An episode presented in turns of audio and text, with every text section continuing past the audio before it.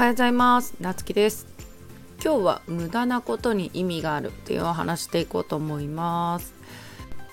私よく最近ズームとかでミーティングとかするんだけどなんかあのズームとかで時間決まってると要件だけを的確に伝えるっていうことが多くて雑談とかあんまりすることないんよね。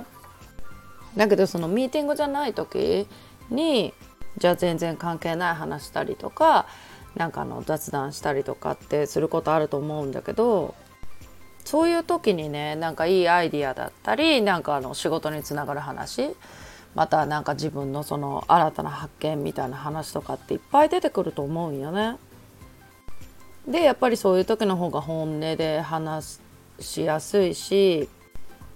人間味が見えるというか人の良さが伝わるというかね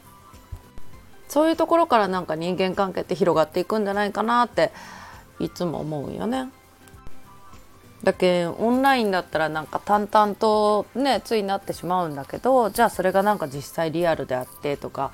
まあランチ会とか、まあ、セミナーの後とかね話してる時とかにその人の本当の姿が分かるみたいな